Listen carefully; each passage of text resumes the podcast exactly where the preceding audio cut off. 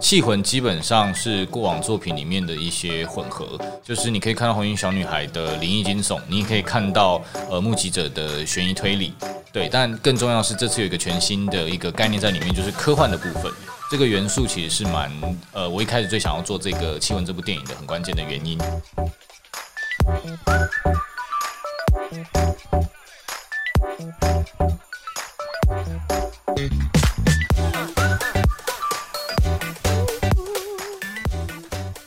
Hello，各位重疾 Podcast 的听众朋友，大家好，我是老平边格国威。我 为什么一开始就卡住？哈，在我旁边的是 Sharon。Hello，大家好。好，那今天我们两个呢，非常高兴要欢迎一位。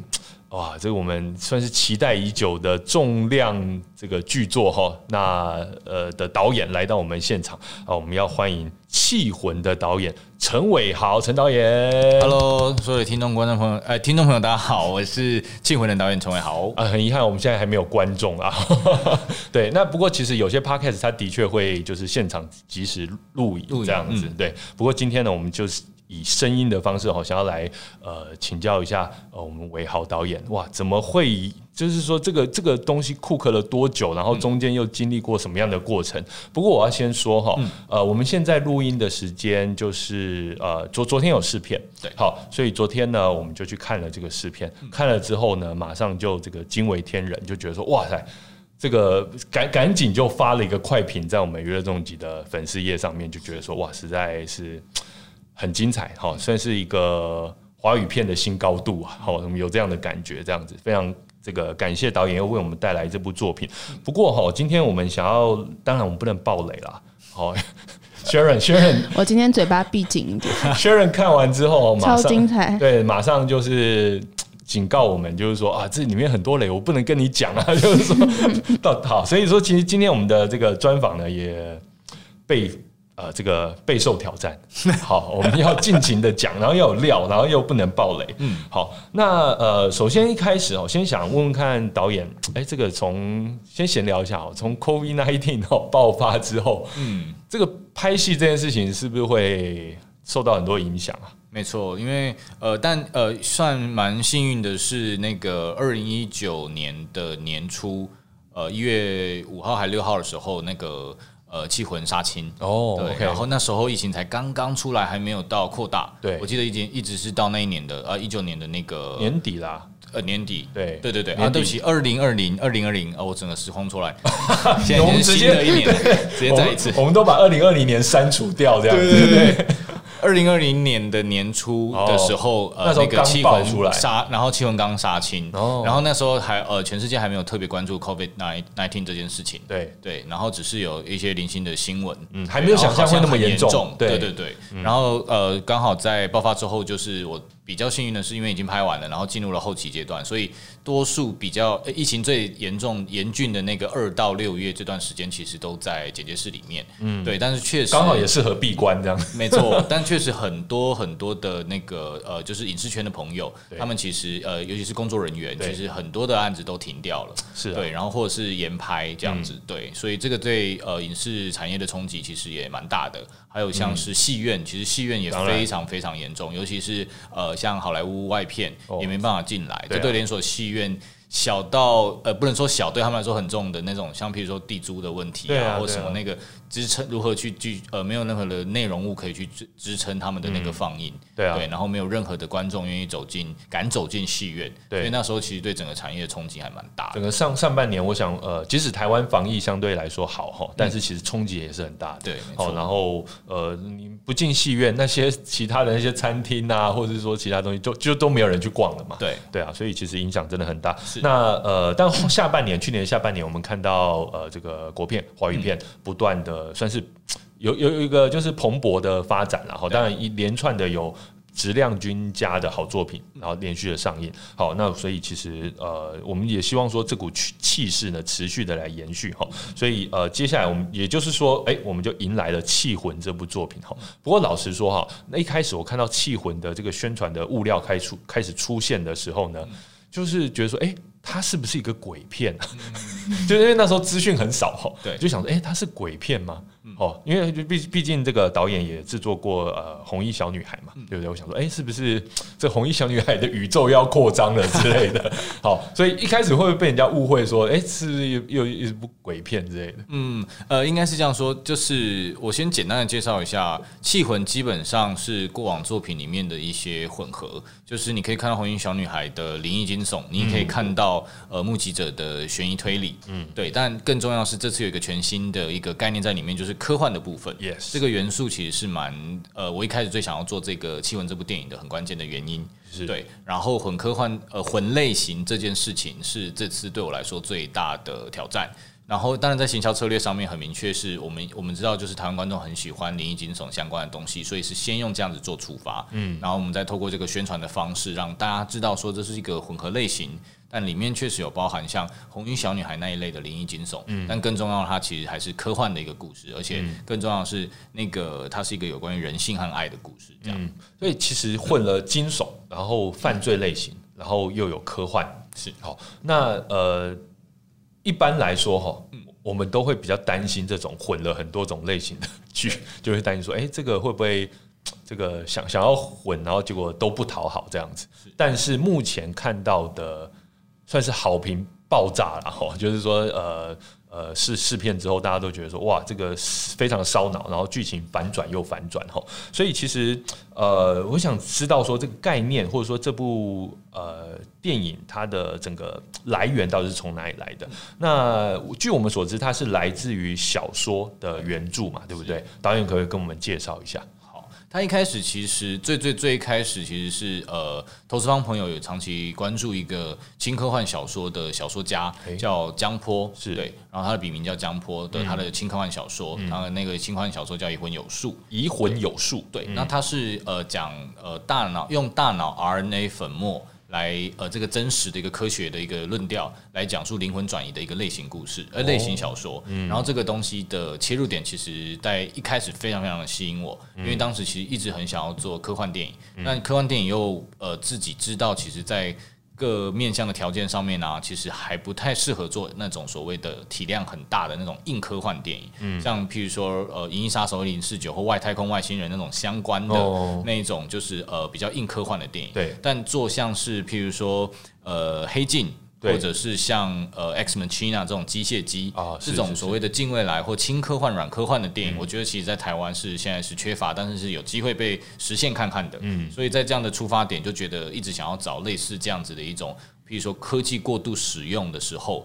在人类之间的那种情感或关系上如何质会产生怎么样质变的这种轻科幻，聚焦在人的身上的这种科幻电影。然后看到这个小说很兴奋，然后就。起了想要改编的念头，后来把它买了下来之后呢，第一件事情碰到江波老师，就是呃那时候还特别约到上海，那时候还没有疫情嘛，很久很久之前，好几年前，然后才第一件事情问他说：“大脑 RNA 粉末在真实的人类世界可以被这样使用吗？”他说：“是，对，这是一定会。”江波老师是什么背景啊？就是说他其实是呃大陆的一个就是长期关注跟耕耘那个轻科幻小说的。呃，科幻小说不是轻科幻，科幻小说的一个小说家。然后他曾经也获得过那个，就是呃，大陆那边的，就是星河奖的一个呃的，算是奖项吧，很多的重要的一个重量级科幻的科幻的一个小说家这样子。对，那他的作品其实，在呃科幻的那个族群里面，其实有蛮被关注的。嗯，对，所以投资方朋友他才会也一直有留意他的作品，才会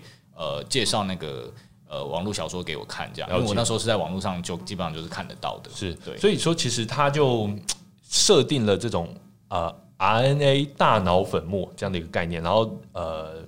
哦，因为现在这边是可以讲的嘛，就是说这个概念就是大脑的意识的转移，是好，就是说在我们这部《气魂》当中就应用到了这样的一个概念，这样子。对，好，所以呃，其实讲到我们。呃，这种大脑意识转移，我们可能会想到一些，比如说《攻壳机动队》啊，好一些比较 cyberpunk 或是一些比较就是机器人跟人或是这个 android 之间的这种意识转移。哈，好，那呃这样子的东西，我们在科幻的故事当中大概看过不少。那但是呃这一次呢，因为其实整个场景就是在我们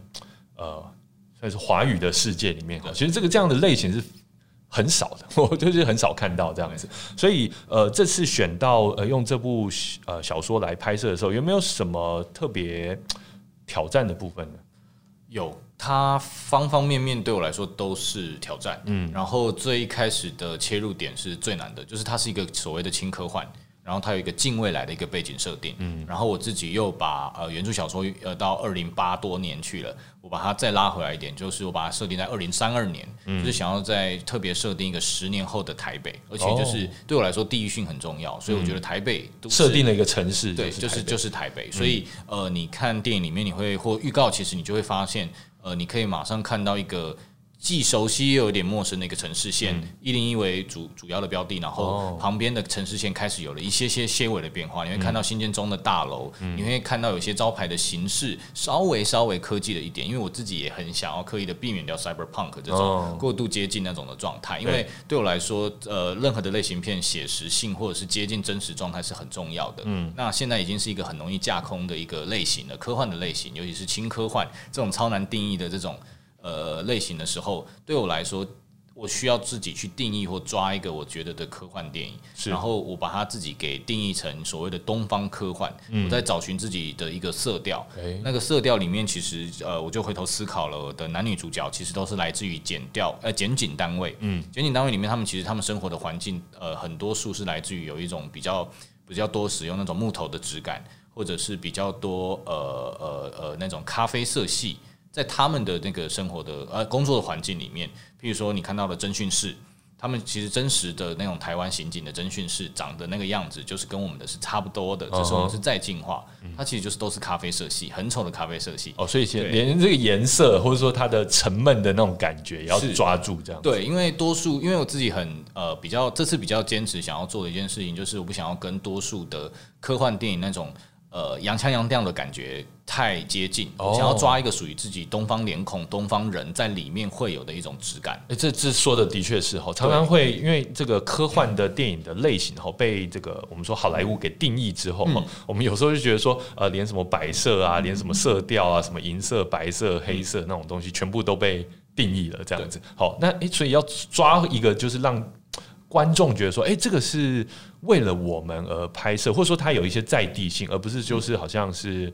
呃模仿的这样子的感觉，其实很难的耶。对，所以其实一开始这件事情就让我蛮战战兢兢的，就是我自己去定义了一个呃所谓的东方科幻，然后我自己选择了从角色出发去选择了一个木质调作为我们整个整体的基调，所以你会看到我们大量的场景里面，包括刚刚说到的侦讯室。包括刚呃，还有他们里面会有的法庭，然后还有包括是检察官的办公室，都是充斥着各式各样的那种，就是咖啡色系啦、棕褐色啦这种木质调的这种设计在里面。嗯，包括比较现代的呃里头发生主事件的这个王室豪宅，其实也大量的在现代建筑里面去使用很多的木头去作为装潢的基调。嗯，因为我们相信，其实在未来十年，人类还是会保有一种对原始情怀的认同，在未来的建筑风格里面。然后这这这说明更多，大家真大家反而会更 更更想要保有那件事，保有那种东西，那个那个材料甚至也许更贵。对啊，对啊，对对对。那这个东西其实每次都跟美术的开玩笑说，我们其实是人类。大预测，而且是台北大预测，就是我们台湾人的美感会不会其实还是往哪个方向去？所以这件事情甚至在造型部分也做了一些色彩计划。那个色彩计划是在用色上面，我们决定走一种中低明度的那种低彩度的那种配色，对，然后甚至带一种灰浊的质感在里面。所以我们甚至会呃把呃，因为我们相信，其实，在人类的世界里面，其实，在不管哪一个时代，都会有一个属于自己的一种流行色在里面。嗯，可能你会突然看到这一阵子全部都是出什么色，然后大家都是普罗大众都是穿什么。有一阵子高对比的啊，对对对，说回到八零年代啊，是是是，到现代又是另外一种森林系啊，对对对。然后我们就定义了，譬如说，呃，黄是可能是姜黄，嗯，芥末黄，然后绿可能是呃那种呃靛青绿，嗯，或者是蓝可能是海军蓝。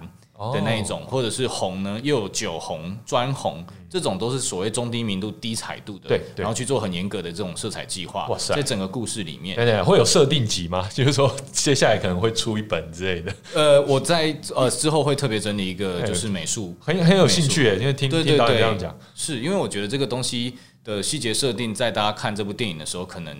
我猜第一时间绝对不会特别注意到。我觉得，可是大家就是细节都是对对对，大家就是透过眼睛或者透过声音直觉去接收到，但是你叫他讲，呃，他我们一般人讲不出来。对对啊，可能我们就要透过，比如说导演这次讲出来，或者说未来可能有这个设定集的整理，嗯，我们可能比会比较讲，哇，用了这些心思在这里面，哎，我觉得这非常有意思。然后说真的啦，就是呃，做这种呃，但科幻片，我就说假设我们。把场景设定在未来的话，特别是比较近的未来，对，就要面对一些挑战。嗯，好，就是说，科幻迷就是说，哎，你这个技术在十年之后会实现吗？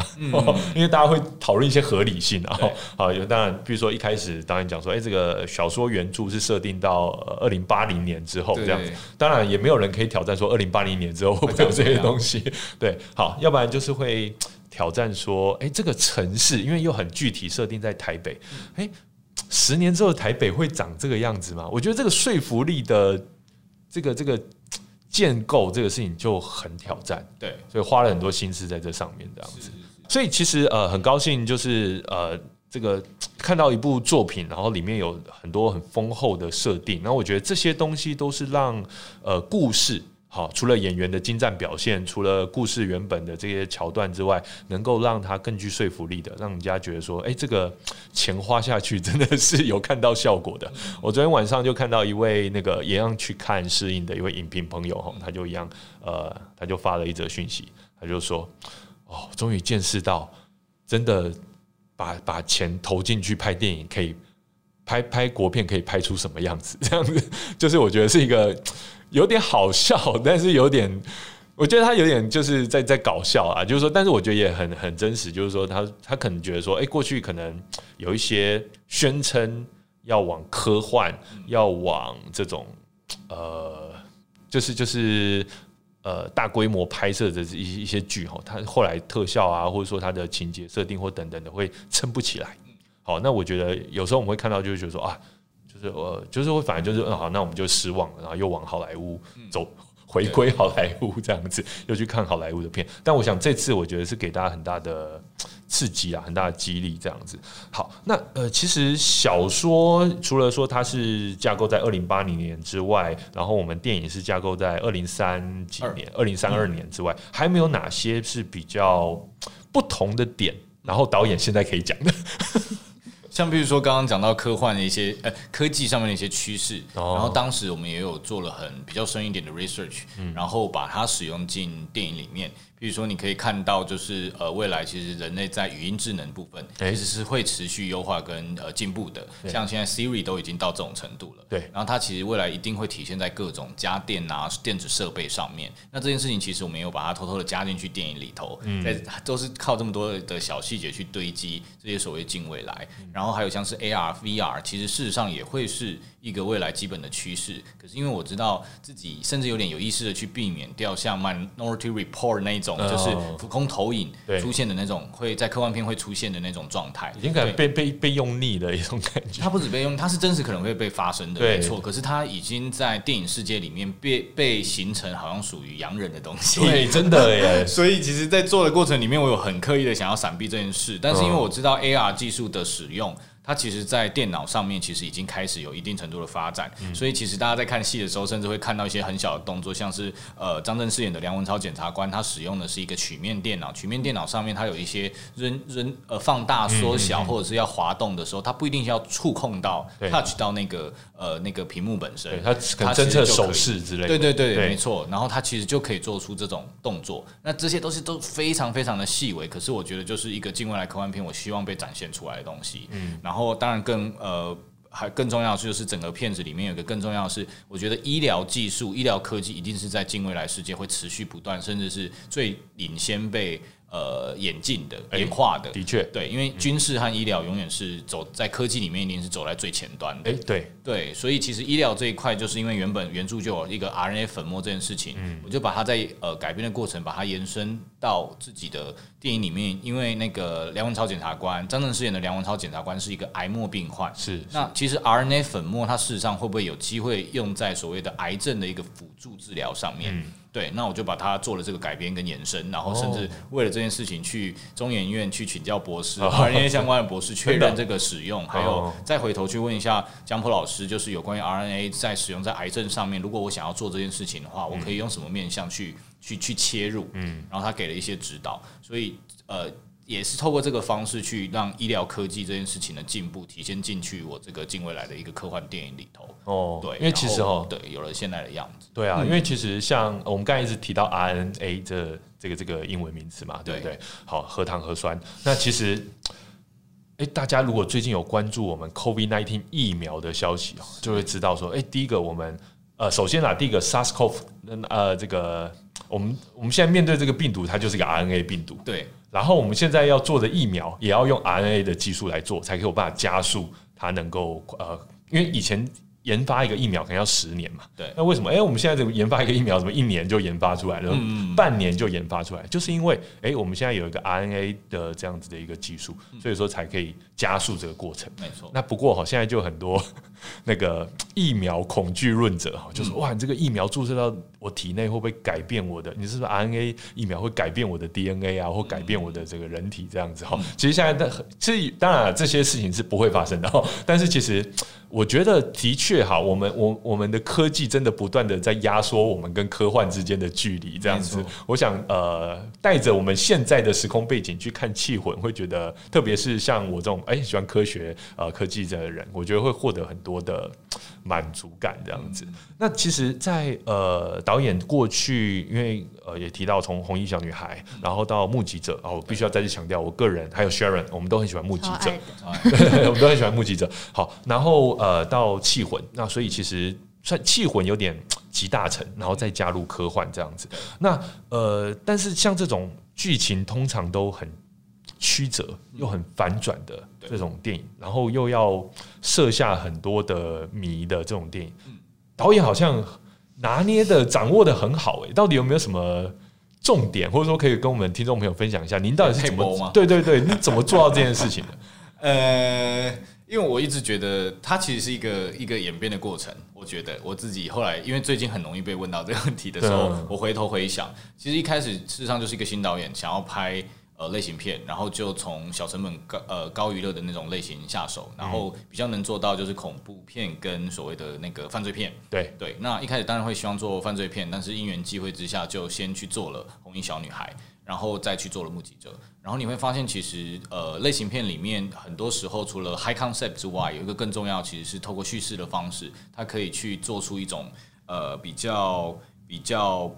不同的叙事的方式，它可以产生一种娱乐性吧？对，应该这样说，它可以产生一种反转，反转其实就会让观众增加一点追看性。那我觉得这个其实，在后来在做完两部电影之后，其实这件事情的思考，呃，更加深了我对这件事情的思考跟探索，然后甚至产生了一些心得。嗯，所以当我在开始要做《气魂》这个电影的时候，我就很清楚知道说，就是我也是因为是悬疑片的那个基底，所以我一定需要做出所谓的。呃，反转，可是反转，观众现在早就不会只买单，很容易想到的一些套路，嗯，所以这是一个跟观众互动的过程里面，互相博弈这样，对，他会需要一定程度的，譬如说设圈套。让你以为是那样，但后面可能不是那样。可是不是那样的时候，又要其来有致。前面所有的那些蛛丝马迹都是线索，然后那个东西在你看到后面开始反转的时候，又会马上连接回去，说哦，原来前面事实上不是我看到的那样。嗯，所以其实到后来，甚至有点小心得，会发现说，那我就是先设定一下后面我想要到达的反反转的那几个情节点是什么。当然，在 podcast 里面很难聊，因为那超容易激动。对，但是我确实就是为了这部电影设定了三个比较明确的。反转点，OK，对，然后很结构化去讨论的话会变这样，就是确实设定了这些反转点，然后这些反转点，请大家带着笔记本去电影院哈。哎，第一个哦，check 这样子，对，就是从呃那个这三个反转点，其实基本上你就可以回推开始去建构更完整的情感的角色之间的那种关系和脉络，因为它会需要去服务这种反转点。的状态之下去调整他们之间的情感浓度，或者是角色之间的冲突要到在前段要到什么程度？哇，这这是导演，这是连改编也是您负责这样子？对对对，哇，这真的是很耗脑的一个过程。对，写了两年多。对，哇塞，那呃，其实因为每次都挑战那么反转又反转的，您是靠什么东西来获得灵感啊？就是说，靠什么？因为因为因为呃，我们在想，呃，我们相信很多呃，包括像导演这样的影视的专业。工工作者肯定都从呃其他的作品里面获得不少的灵感，这样子。那您呢？就是说您拍的这个呃作品都这个非常的那么多曲折，您您您需要说去透过什么样的方式来获得灵感吗？还是说私底下平常日生活中就是会去设圈套的那种人，就是心机鬼。对对对对对，呃，我本来就这样人，所以没有什么困难。这个对我来说好像是直觉，没有啦。呃，我觉得其实好像是因为长期关注。会大量，我首先我是一个大量阅读电影的人，不管是不是因为以前有念电影研究所的关系，所以会接触各式各样作者电影、艺术电影、第三世界电影，或者甚至是纯粹的类型电影，然后透过又透过作者的美学的角度去看这个作者一系列的电影，甚至这些切入的角度去了解了电影，大量的阅读电影。在这样的前提之下，其实你就会产生一种系统或逻辑，你会开始思考全世界的电影各自的脉络是什么或长相是什么。嗯，类型片尤其容易形成一种套路或一种公式，你可以去参考或去思考。但是当开始你要落地在你自己的那个土地要去做创作的时候，你会发现一个最关键的东西，你一定要先掌握的，其实事实上就是接地气。每次都说接地气，对，你要一样要做类型，但你一定要使用你自己那个地区的。呃呃呃，该有的元素，那个元素很广泛哦，小到连语言都是。就像我在一个科幻电影里面，蛮坚持要讲台语的。嗯，对，这个东西小到大家未来去看电影的时候应该会发现。是，然后呃，或者是像譬如说，你真的要去思考电影的时候，呃，类型电影接地气这这件事情的时候，你还是可以参考到像现在亚洲地区做的非常好的是谁？韩国电影是是，韩国电影他们甚至在剧本层面也做的很好。他们怎么做的好的呢？他们其实就是去翻完那些套路。他们其实从开始就会去翻完那些套路，因为我们看到电影都是结果论。对。但是你有机会回去，呃呃，回溯他的那个剧本的那个文本阶段的时候，你会发现他在那个阶段其实就已经呃安排好一些东西。嗯。他是在你在观影的过程里面会在产生一种非预期，然后也就是一种娱乐性的来源。嗯。对，那这件事情其实也一直提醒着我在呃台湾做创作的时候，其实这个在尤其是类型片创作的时候，这件事情绝对是非常重要的。嗯，所以其实不管一路从红衣小女孩要做一个所谓的恐怖片，比较当时比较少见的恐怖片，或是到犯罪题材要做一个比较有点罗生门，最后决定是一个罗生门的一个目击者，是对，然后到现在的气魂，甚至是明明是科幻先行，呃，科幻开始了这一切，对，但是其实还是会觉得可以杂糅进前面这两种类型。对，因为我觉得更关键的是，你要翻完呃观众的预期，就是他可能都以为是那样子的时候，你开始去做不同的调整，然后但更重要、更重要，最后还是回到所有电影都会有的一些大母题，因为那个任何的电影、任何的电影形式，其实讲的永远都是人性相关的那几个面向，是是是爱呀，爱爱爱里面有哪些面层面呐，然后哪些细节，你再把这些东西收拢起来，我觉得其实混类型与否是我们自己会。呃，作者层面或者是影评层面会很喜欢去探究的，可是其实对观众来说，你就是要把它带进去的时候，就是可以用更呃直接的那种人性或者是类型上的刺激，把它抓进去，把它做进一个代入感，让他们可以参与你这次的整个整个整个电影世界。所以，所以导演除了大量的阅读电影，那您您是怎么样的阅读方式的？您是会去做笔记的那种方式吗？还是说您是会去把那个片段都截取下来，然后？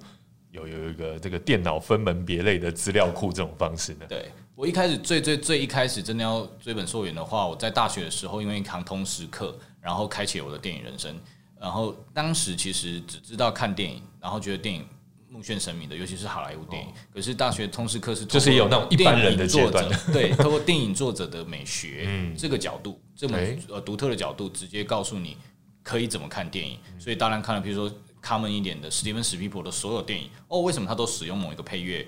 配乐家？为什么他都找谁做剪接？是是，他都已经找谁做摄影？他永远的母题是不是其实都是跟亲情有关，或者是跟朋友 friend 之间有关？类似这样的东西，开始更认识电影可以怎么看。然后这样子之后就疯狂了，就因为接下来就是譬如说有机会，就 开了天眼啊！对，在研究所创作时期开始就是那个呃自己做了创作，然后第一部短片呃入围了那边北京电影学院的一个影展，有幸到了那边之后，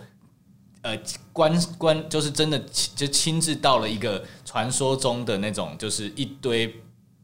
光盗版碟的一个 一个小店，到处去搜，到处去搜，然后就可以开始更大量的阅读，因为你就会从譬如说杜琪峰的作品集里面一次看完他所有的电影，嗯，侯孝贤、王家卫、李安什么的，然后陈凯歌，或者甚至是国外的科恩兄弟这些的，你就会开始大量的阅读各各地的电影，然后特甚至是透过作者的角度一次看完他所有的电影。然后在这样的状态之下，你就会开始可以就是开枝散叶出去。大脑中已经开始有不同的导演在可以跟跟你对话了。对对对，我们这是科恩兄弟一点好了，或者什么的。对对对，没有。但回过头来，真的自己要创作的时候，就会去选取，因为那是做观众的时候。是是是。那真的回过头来要做创作的时候，就会开始思考。那像我自己就会比较喜欢像杜琪峰导演，像奉俊昊导演。或者像那个呃呃呃国外的话，像 Nolan 啊，David Fincher 啦，是是这些他们其实才是在我在创作的时候，自真的是回到自己说故事的那个时候，我会比较去参考或给我比较多启发的导演，对，大概是这样子的大量阅读的一个一个方式。哇，所以现在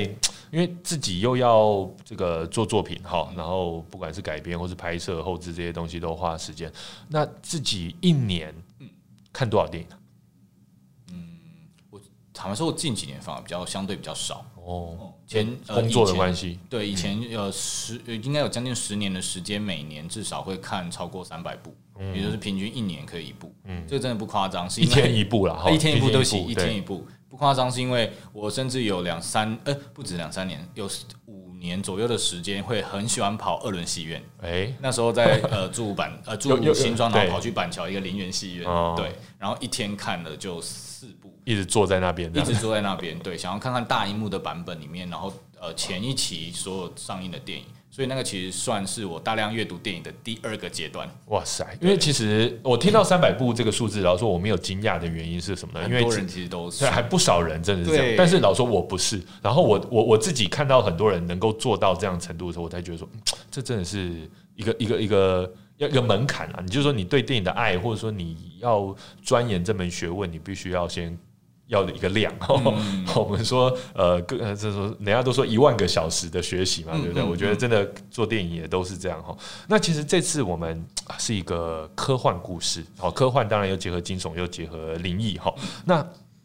呃，刚才也讲到这个 RNA 的记忆转移，甚至意识转移或记忆转移，其实。您会怎么定义这个事情啊？嗯，您是您您问您您在做这件事情，当然因为有援助嘛，对不对？那但是您刚才说到还要去呃采访一下科学家，来问问看说，哎，他们对于改编的作品这样做这样做会不会有合理性？这样子可不可以跟我们分享一下？呃呃，您怎么定义这门这个这个这个技术？好，然后以及您做了哪些考据上的努力？这样子嗯，一开始看到小说的时候，RNA 粉末就是像刚刚邵老说的，就是先跟作者第一时间确认碰面的第一次，就是第一时间先确认这是真的有可能发生，对不对？然后接下来就是初步的去理解 RNA 跟 DNA 的差别。对，光这件事情要理清，其实我觉得以一个一般人来说，事实上也没有平常没有机会的话，是不会去理解到这件事。然后接下来其实要做的更多的是，呃，如果是回到我自己身上的时候，其实会比较想要多做更多的是一个。一个一个一个一个一个辩证，一个探讨，就是 RNA 的粉末实际上是可以让另外一个人的，它其实诶，我先解释一下，RNA 粉末在我们整个电影里面，你可以很简单的理解成它是一个园艺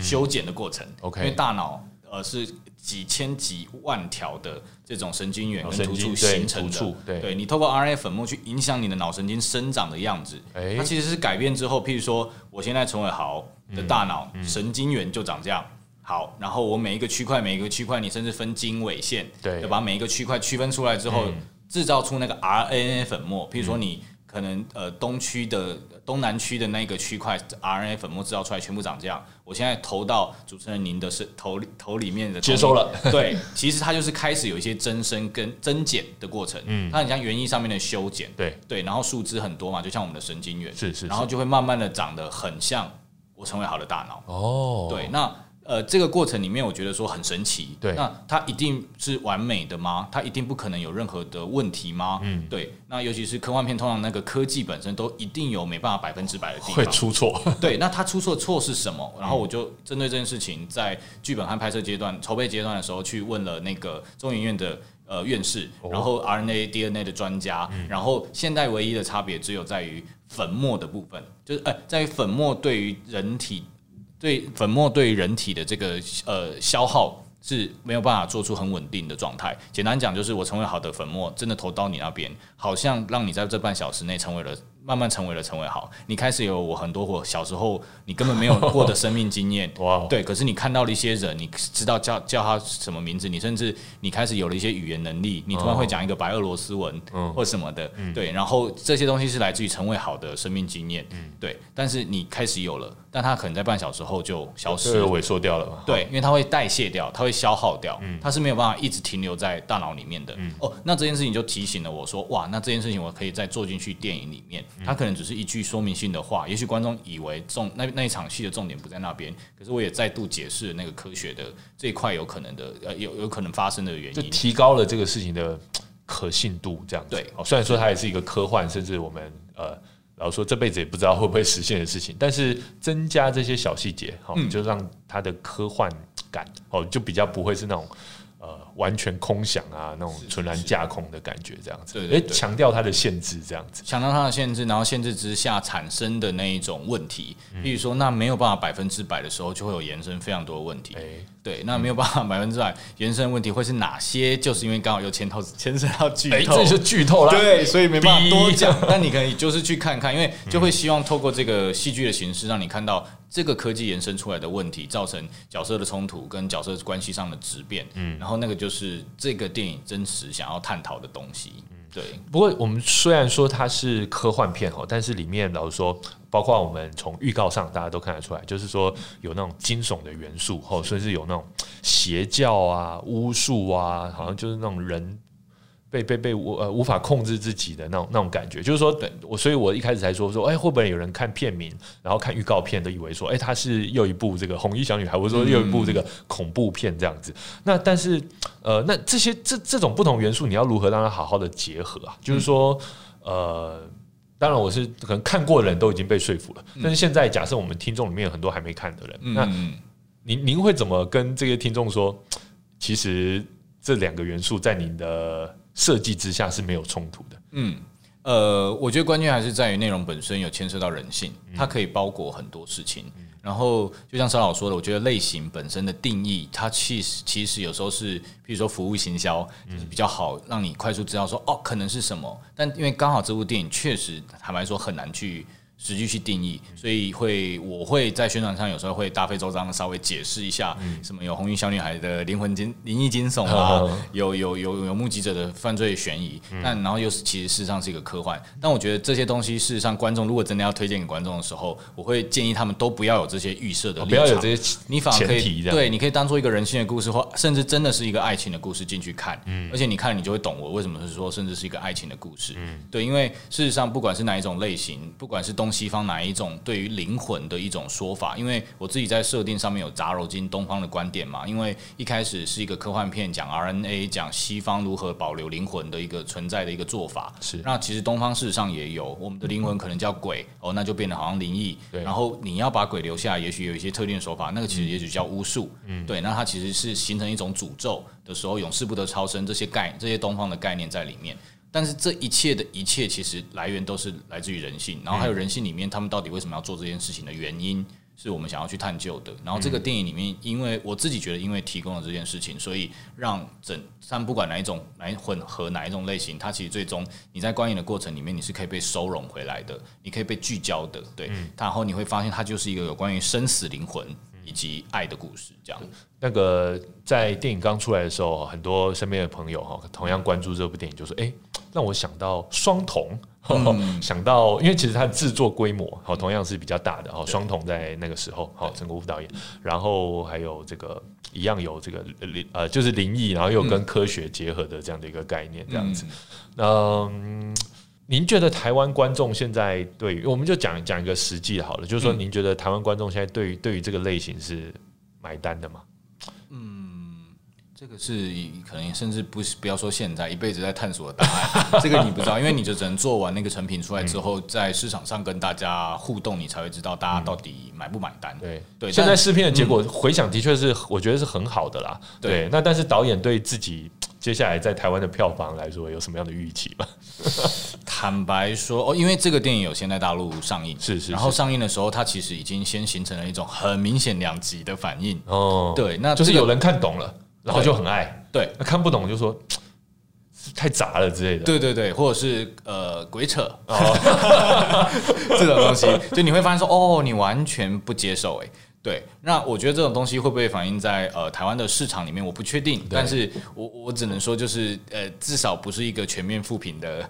肯定不是那种电影的话，我觉得其实都各种声音都接接纳呗。然后主要是提供这个市场多多一点各种不同的这种元素。嗯，对，我觉得比较重要。就就像你知道，前阵子大家看《天能》也一样，看看懂的说哇，是叹为观止啊！这个诺兰又一高度巨作啊，看不懂就说啊炫技啊。不知道在干嘛之类的，对。但诺兰也其实也，我相信他也不太在乎这件事情啊。对，那我我觉得其实有时候，呃，当然作品我们要呃为为为市场服务嘛，我们要为观众服务，但呃，其实也也有时候也是挑战观众啦，是让观众，比如说有的人就喜欢坐云霄飞车啊，有的人就不敢坐嘛，对不对？那你不敢坐，或是不喜欢那个惊悚刺激体验的，你就硬是逼他坐云霄飞车，他当然就不喜欢。嗯，好。那但是我相信啦，我自己觉得说这部电影应该可以在台湾找到很多喜爱。他的观众这样子，那其实呃，在这次哈，我们邀请到双张一起来这个呃演出，张呃对，有有张震，有张钧甯，好，然后呃，其实他们在造型上都做了很大的变化哈，呃呃，张震好，我想现在大家看到预告片，看到一些我们呃物料上面都看到说，哇，呃，为了这部戏瘦了二十五公斤啊。他本来就不胖的人，嗯，要瘦二十五公斤。对对对，之前的宣传因为是先呃大陆为主，所以提了很多二十五这个数字。但二十五那时候是二十五斤，因为他们习惯上是二十五斤。对，二十五斤的话是将近一半，所以是十二十二公斤左右。十二公斤也是很辛苦哦，很辛苦，很辛苦，确实是。他本来就不是个胖子，他瘦十二公斤，听说三个月就瘦十二公斤。对，主要还要在三，事实上其实只有两个月。因为他第一个月他的那个，我们去找营养师，然后营养师调配的那种三个月快速就是急剧瘦身的那个方式，要顾及一些健康性。对对对，所以他第一个月事实上是呃，听他讲起来是吃很多蛋白质相关的大量的肉啊、什么蛋啊那一种东西，生酮饮食的概念。对他反而要先大量的增肌这样子。嗯，对。OK，所以其实呃，我们这次另外张钧甯哦，他的哦短发的造型，然后就是很像。就是呃很很很利落的，就是很果敢的这样子一个检察官警察的造型，也是让人感觉说跟他以前的呃角色都不太一样这样子。所以我觉得其实这这个是也是很吸引人的部分啊。那呃这次因为要让演员进入这个角色当中啊，那除了当然演员都很专业嘛哈，那但是有没有什么？呃，过程或是什么案例是您必须要多努力，让他们能够进入这样的一个故事的？嗯，这次刚好两个呃男女主角饰演的这对夫妻，他们都是检警单位，然后呃，所以有特别带他们去，像那个张振勇带他去。台北地检署，然后实际去理解检察官的生活，然后还有他们工作的一些样子，然后那个呃啊呃就是张钧甯饰演的那个女刑警阿豹，她其实也我们也特别带她去认识非常多台湾现在第一线的女刑警，然后甚至他们要跟着去，譬如说要跳蚤市场抓毒贩啊这些东西，而且我们是不能跟的。其实那时候坦白说，我们知道这件事情的时候都还蛮紧张的，就是一个女明星怎么跑去跟女刑警。就是一起生活，然后甚至直接一起去办案哦，所以真的田野要做到这个程度，这样子。对，因为虽然是类型片，可是我觉得这真的是照理讲，这个其实应该都是任何电影该有的一个基本基本功，就是演员的功课。然后他也愿意非常愿意参与，然后除了所以是一些很外显的剪头发这些东西愿意答应之外，因为这可能会让他掉很多代言，你知道吗？也是，毕竟是女神级的，对，过去这样。对，然后是他来一队之后第一次从影来第一次剪短发，哎呀，对。对，所以然后，但是他们自己都很愿意接受这种挑战，然后愿意付出，所以我觉得这个才是最关键的。啊，那我们看到宣传，张震都说啊，因为他是导演的小粉丝，所以导演叫他做什么他就做什么这样子。好，我相信其实呃，这 这部电影我觉得也可以看到呃，因为其实呃，现在看过的朋友，包括 Sharon 也说，呃，里面的感情其实是很真挚的，而且是很性的，对，就是呃，不不不是那种呃，因为有时候我们看台湾台。台湾台湾的这个演员看久了哈，我们会有很多一他以前的剧的印象。那听说感觉这一次也是很大的突破，这样子，我非常期待。那其实最后想要请问一下导演哈，我们这部片啊已经呃上映了哈，大家听到我们 podcast 的时间，我相信呃票房表现应该有相当的好哈。那您接下来有没有什么其他的新的计划可以跟我们先透露一下的？嗯，对。接下来我想要做的更不一样，也是类型片，这肯定是，但是想要直接就是转，现在在开发的项目其实都是往喜剧去。哇哦，对，想要直接 跳很大，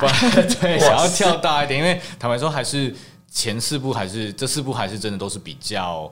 严肃、比较沉重一点的，然后甚至到第四部的时候，已经掏心掏肺到把实际爸妈啊、癌症的那种家人的那种陪伴的那种过往、这个生命经验，甚至带到这个电影里面。对，那接下来其实就想要回到轻松一点的东西，然后想要挑战喜剧，可是它里面确实还是会有一。颠颠的对于类型的一些嘲讽或者是一些翻玩，有点像我以前在呃还没有进入真的长片的这个阶段的时候，短片的创作的那种喜欢那种比较后设的那一种形式的的一个喜剧。然后这个喜剧本身其实本身在内容跟呃形式上，我相信都会也是在台湾电影来说，应该也会是一个蛮新的一个一个一个尝试这样。OK，好，非常期待，但是现在也不能跟大家透露太多了。我想，那呃，重点是大家先到戏院支持我们气魂哈。那最后导演可以跟大家讲一下，就是说，呃，您希望大家看完气魂之后，就是说您您呃，您希望大家就是呃，保持什么样一个心态去看气魂，然后看完气魂之后，您觉得大家可以获得什么样的收获？这样，嗯，气魂事实上是一个科幻电影，然后在科幻电影里面有就是基本的悬疑推理之外。然后也有一些灵异惊悚，但更重要、更重要就是呃，要透过《气闻》这部电影，想要讲的是一个属于伴侣之间的爱，还有为伴侣之间你可以付出到什么程度。嗯，所以非常适合约会的时候来看。对，希望大家就是在是个约会片啊。对，就是在春节的时候呢，可以合家观赏，不用太担心里面只有这种好像很恐怖、很吓人啊，然后杀人啊，或者是那种。呃，是不是会有鬼跑出来这种情节？OK，因为你看到最后，其实你会发现，它更重要是想要讲人、讲情感这件事情，尤其是伴侣间的情感。OK，合家观赏真的要注意一下，就是还是小孩子可能要呃，这是三岁以上嘛，十不十五哦，十五以上，所十五以上，好好，但十五以上都合家观赏，特别适合情侣。好，我们今天真的非常感谢呃导演来跟我们分享《气魂》这部电影。未来如果有更新的作品，也再次希望能够邀请导演来跟我们分享。好，那我们今天就聊到这边，谢谢。呃，这个终极的听众朋友，如果喜欢我们的节目，以及想要知道更多关于《气魂》的呃这个幕后、好制作设定等等许多的用心，欢迎持续锁定娱乐终极网站。今天就聊到这边，谢谢大家，拜拜，谢谢，拜拜，拜拜。